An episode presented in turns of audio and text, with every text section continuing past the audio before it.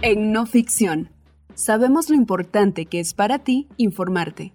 Es por eso que, en No Ficción Radio, hemos dedicado un espacio para llevarte audioreportajes, investigaciones de gran impacto y trascendencia en Guatemala. Ahora, de una manera en la que puedas escuchar la información, haciendo tus actividades.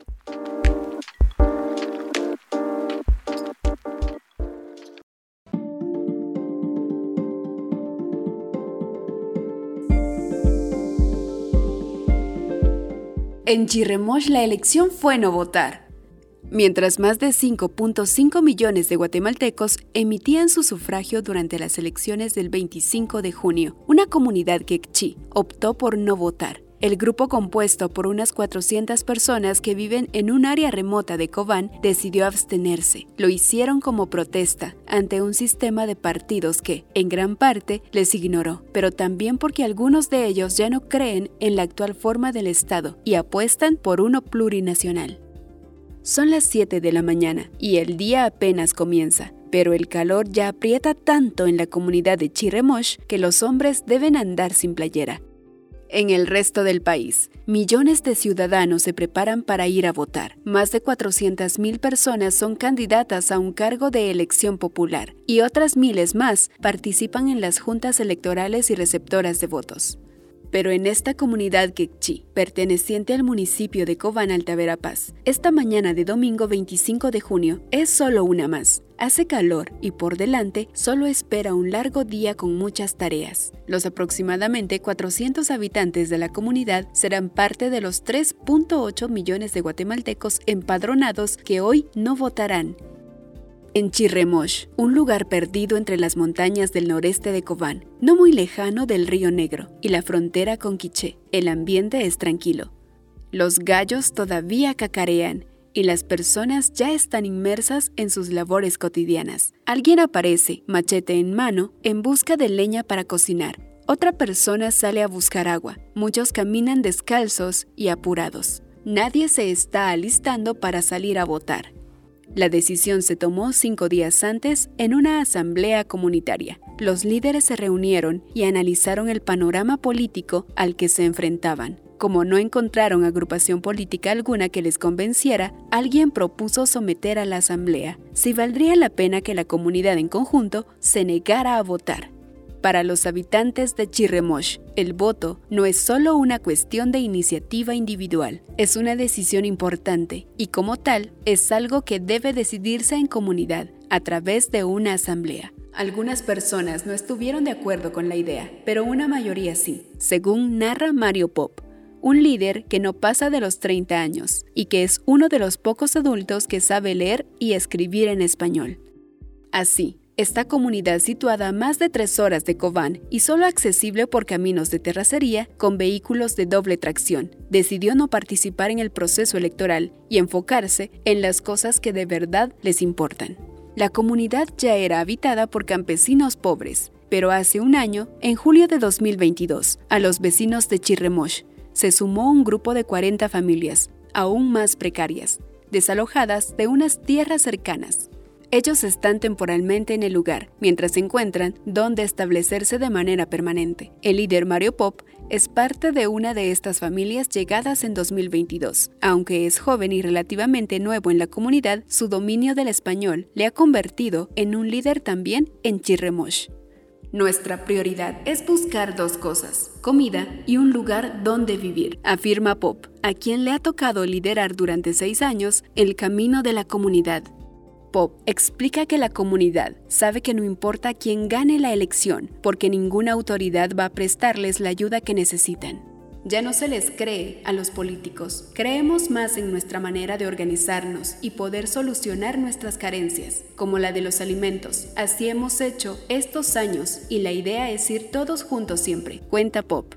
Algunos partidos políticos sí trataron de convencerlos de votar por ellos. Tres de ellos enviaron propaganda. Prosperidad Ciudadana, el partido de Carlos Pineda, envió un enorme lapicero, el símbolo de la agrupación. Cabal, de Edmond Mulet, regaló unos vasos plásticos. Y Voz, la agrupación que postulaba a Manuel Villacorta, entregó algunas banderas. El lápiz sirve ahora de adorno, los vasos para tomar agua y las banderas se convirtieron en espantapájaros. Finalmente, un solo partido llegó a la comunidad. Fue Victoria, la agrupación de la familia Rivera de Misco, Guatemala, que en Cobán postulaba a la alcaldía a Felipe Pop Cucul. El candidato Pop Cucul no ofreció mucho. Su propuesta principal fue arreglar la carretera que conecta la comunidad con la cabecera municipal, pero nada más, nada de solucionar, por ejemplo, el problema de las familias desalojadas. Cuando vino yo no estaba, dice el líder comunitario Pop, a quien después le contaron que el candidato había llegado para pedir el voto en las elecciones. El líder joven de la comunidad se arregla la gorra azul con el logo del equipo de fútbol, Cobán Imperial, y explica que no creen que ninguno de los partidos esté planteando soluciones a sus problemas principales. Ese es uno de los motivos principales para no votar pero Pop, quien se ha formado políticamente en algunos talleres con organizaciones no gubernamentales. En este acto de resistencia también ve algo más. En su opinión, mejorar la situación de comunidades como la suya no pasa por negociar con favores con el sistema electoral, sino directamente tratar de construir desde abajo un Estado plurinacional que ponga en el centro los derechos de los pueblos mayas, una propuesta que algunos grupos están poniendo sobre la mesa en la actualidad de Chiash a Chirremosh. Chirremosh es una de tantas comunidades rurales pobres de Alta Verapaz. Este es un departamento en el que abundan las grandes plantaciones de café y los ríos caudalosos que generan electricidad para el resto del país, pero en el que la gran mayoría de la población carece de recursos básicos. Según la última encuesta nacional de condiciones de vida en COVID, Alta Paz es el segundo departamento con mayor porcentaje de pobreza después de Quiché. Casi 8 de cada 10 habitantes del departamento son pobres. En Chirremosh, casi todas las casas son de tablones de madera carcomida, que dejan pasar los rayos del sol. Los techos suelen ser de láminas de zinc oxidadas y los pisos de tierra. El hogar consiste en un cuarto grande, donde cabe mamá, papá y varios hijos. Las camas son de tablas. En ese cuarto grande, todavía, hay un espacio en una esquina para instalar una cocina y colgar unas ollas tiznadas. Cuando se cocina, el cuarto grande se llena de humo. En la comunidad, los días pasan entre las tareas propias del campo, buscar leña, o agua, y a veces salir a pescar. Con suerte los habitantes pueden comer algo que no sean tortillas, frijol o arroz. La comunidad ya estaba compuesta por población muy vulnerable, pero la situación ha empeorado con la llegada de las familias desalojadas el año pasado, que viven una situación aún más precaria. Estos proceden de una comunidad llamada Chiash, que fue desalojada en julio de 2022, porque supuestamente se encontraban en tierras que eran parte de una propiedad privada, la finca Santa Sofía. Alrededor de Chirremosh existen multitud de familias quechis en situación similar, o son desalojados en busca de un lugar permanente para vivir, o supuestamente usurpan tierras privadas y viven bajo la amenaza permanente del desalojo. Para el líder Mario Pop, recordar cómo fueron expulsados de Chiash aún es muy doloroso. Volver a Chiash es algo que no queremos. Recordar el día del desalojo nos trae malos recuerdos, dice Pop. Al ser expulsados de las tierras que habitaban y trabajaban, lo perdieron todo. Para que no regresaran la policía y campesinos afines al supuesto propietario Edgar Calderón González, les quemaron sus casas, sus cosechas, sus pertenencias, les robaron sus animales, los niños perdieron hasta sus útiles escolares. Después del desalojo, pasaron cuatro días vagando por la montaña, buscando comida, hasta que la comunidad de Chirremosh decidió ofrecerles posada. El pastor de la iglesia Misión Cristiana Calvario David Israel Soto es uno de los líderes de Chirremosh que decidió ayudarles. Para él, haber recibido la comunidad de Chiash es un acto de amor hacia el prójimo. Mientras logran tener un lugar donde vivir, aquí estarán, asegura. En el gobierno del actual presidente Alejandro Yamatei, los desalojos de fincas rurales han sido una constante. Según información de la Policía Nacional Civil, en los tres años de gobierno se han registrado 46 de manera oficial, con orden judicial y presencia policial, como el de Chiash. Sin embargo, al mismo tiempo que este tipo de desalojos legales, también se ha producido otro número difícil de precisar de expulsiones ilegales, con frecuencia realizadas por la fuerza por hombres armados. Meses antes de las elecciones, organizaciones como la Coalición por la Tierra en Guatemala realizaron una campaña pidiendo el cese de los desalojos, con el lema, en estas elecciones, votemos por el derecho a la tierra y la justicia agraria. A los habitantes de Chirremosh les hubiese gustado que los partidos que se les acercaron durante la campaña hubieran abordado temas como este. Sin embargo, solo recibieron unos cuantos regalos y la vaga promesa del arreglo de una carretera. Un día como tantos. Para el líder Mario Pop, el 25 de junio pasado fue un día como cualquier otro. Madrugó para ir a buscar leña, mientras su mamá, Elena, fue a moler maíz para hacer unas tortillas para el desayuno. Para ello, tuvo que cruzar un río, en una lancha construida de manera artesanal, que medio se inunda, pero que logra cumplir su función.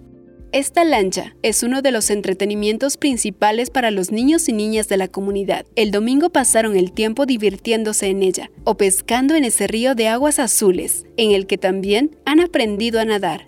La mayoría de vecinos hizo lo mismo que Pop, buscar leña o cocinar lo que tuvieran disponible. Una papa, unas cuantas tortillas con sal o una taza de café con más agua que café. Para la comunidad, había cosas más urgentes que pensar, a final de junio suele comenzar el periodo de mayor inseguridad alimentaria en el campo guatemalteco. Las cosechas de maíz y frijoles de la temporada anterior empiezan a escasear, mientras que las de la nueva aún no se recolectan. Los campesinos con menos recursos se ven obligados a salir a buscar trabajo asalariado en fincas o a reducir su ingesta de alimentos para no agotar sus reservas hasta que llega la nueva cosecha la noche previa a las elecciones en Chirremosh. De hecho, se celebró una reunión para abordar este tema. Platicaron sobre la crisis alimentaria que están afrontando y sobre cómo buscarle una salida inmediata. Los más vulnerables son los niños. Al disponer de menos alimentos, comienzan a enfermarse más. Aparecen manchas en sus rostros. Se les aclara el color del pelo. La piel se pega a sus huesos, según describen los comunitarios. Mientras avanza la jornada electoral, en Chirremosh la vida prosigue con normalidad. No llega ninguna noticia de lo que está sucediendo en el resto del país. Como la comunidad carece de señal de radio y la de celular es también muy escasa, las noticias solo circulan cuando alguien sale a Cobán o alguna comunidad menos remota y las trae de vuelta. Así se enteraron, por ejemplo, de una de las noticias que más les impactó en este proceso electoral, el bloqueo de la candidatura a la presidencia de Telma Cabrera, la líder maya del Movimiento para la Liberación de los Pueblos MLP.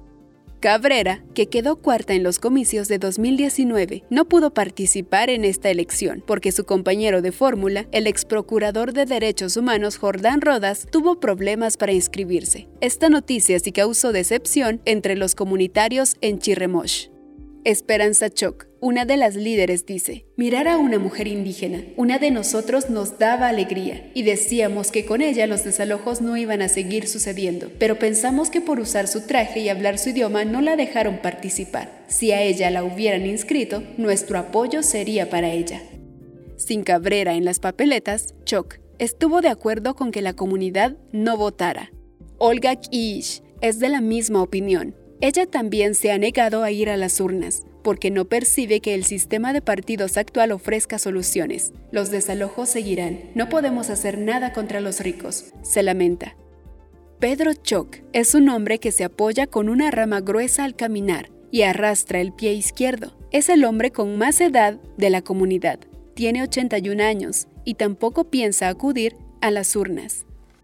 Él afirma que en 2019 votó por el actual presidente Yamatei y por el partido oficial. Lo hizo, según explicó, por la promesa de que Yamatei ampliaría el programa del adulto mayor para incluir a más beneficiarios como él. Este programa prevé la entrega de una pensión de 500 quetzales mensuales a personas mayores de 65 años en pobreza extrema. Choc cumple con estos dos requisitos, pero no recibe la pensión, lo que le ha terminado por desengañar de las promesas de los partidos. Esta vez, asegura que no hay propuesta que lo convenza. Preguntó a los más jóvenes cuál era la mejor opción, pero no obtuvo respuesta. Sin celebraciones. La noche electoral trajo sorpresas en el departamento de Altavera Paz. La participación fue elevada, una de las mejores de todo el país de hecho. Casi un 66% del padrón acudió a las urnas, más que en la ciudad capital, por ejemplo. Y como sucedió en otros departamentos, un porcentaje elevado de la población votó nulo. Un 18% de los sufragios fueron nulos en Alta Verapaz, algo más de lo registrado como promedio a nivel nacional. Sandra Torres fue la vencedora clara en la elección presidencial en el departamento, con un 27% de los sufragios, pero tras ella, en segunda posición quedó el voto nulo. En total, casi 77 mil personas votaron en el departamento de esta forma. Una cifra histórica. Solo en Cobán, unas 20.000 personas emitieron un sufragio nulo dadas las dificultades para comunicarse con el exterior. Esta noticia no llegó inmediatamente a la mayoría de la gente en Chirremosh. Mientras miles de personas del departamento votaban nulo como una forma de protesta contra el actual sistema de partidos, en la pequeña comunidad que utilizó la abstención para expresar un rechazo similar, la vida seguía su curso se vivía una noche electoral inesperada, en la que el voto crítico o de descontento fue el más elevado en décadas, pero en Chirremosh, los comunitarios permanecían ajenos a lo que sucedía a nivel nacional. En un momento, unos cuantos vecinos formaron un círculo y se pusieron a mirar fotografías y videos tomados en sus celulares. Algunos miraban imágenes del desalojo del año pasado, las casas que habitaban, las pertenencias que perdieron. En muchos lugares del país, el electorado presenciaba expectante una noche histórica, pero en Chirremosh no había muchos motivos para prestarle atención al proceso en el que decidieron no participar. Un texto del periodista Gilberto Escobar, editado por el periodista Asier Andrés, publicado en No Ficción,